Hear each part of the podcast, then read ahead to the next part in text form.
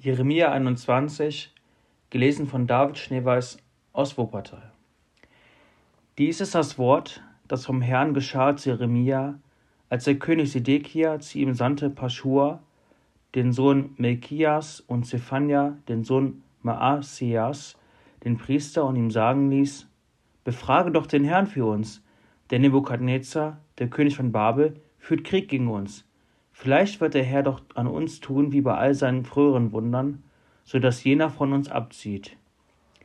Jeremia sprach zu ihnen, so sagt zu Sedekia, das spricht der Herr, der Gott Israels.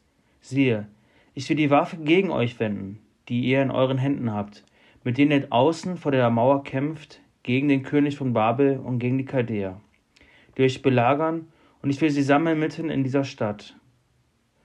Und ich selbst will wieder euch streiten mit ausgestreckter Hand, mit starken Armen, mit Zorn und Grimm und ohne Erbarmen, und will die Bürger dieser Stadt schlagen, Menschen und Tiere, dass sie sterben sollen durch eine große Pest.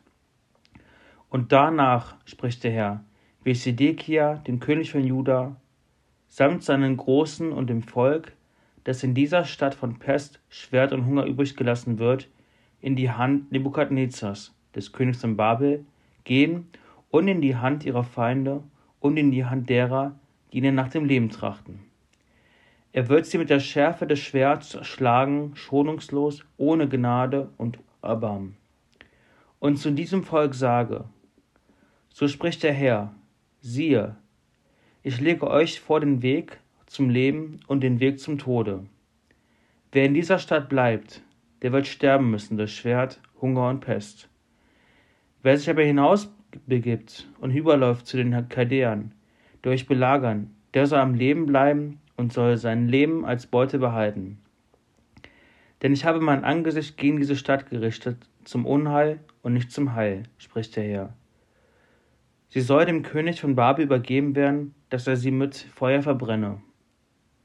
Und zum Hause des Königs von Juda sage, Höret des Herrn Wort, ihr vom Hause David. So spricht der Herr. Haltet alle morgen gerechtes Gericht und errettet den Beraubten aus des Frevlers Hand, auf dass nicht mein Grimm ausfahre wie Feuer und brenne, ohne dass jemand löschen kann, um eurer bösen Taten willen. Siehe, spricht der Herr, ich will an dich, du Stadt, die du wohnst im Talgrund, du Fels in der Ebene. Ihr sprecht, wer will uns überfallen? Und wer will unsere Feste kommen? Ich will euch heimsuchen, spricht der Herr nach der Frucht eures Tuns. Ich will ein Feuer in ihrem Wald anzünden, das soll alles umher verzehren.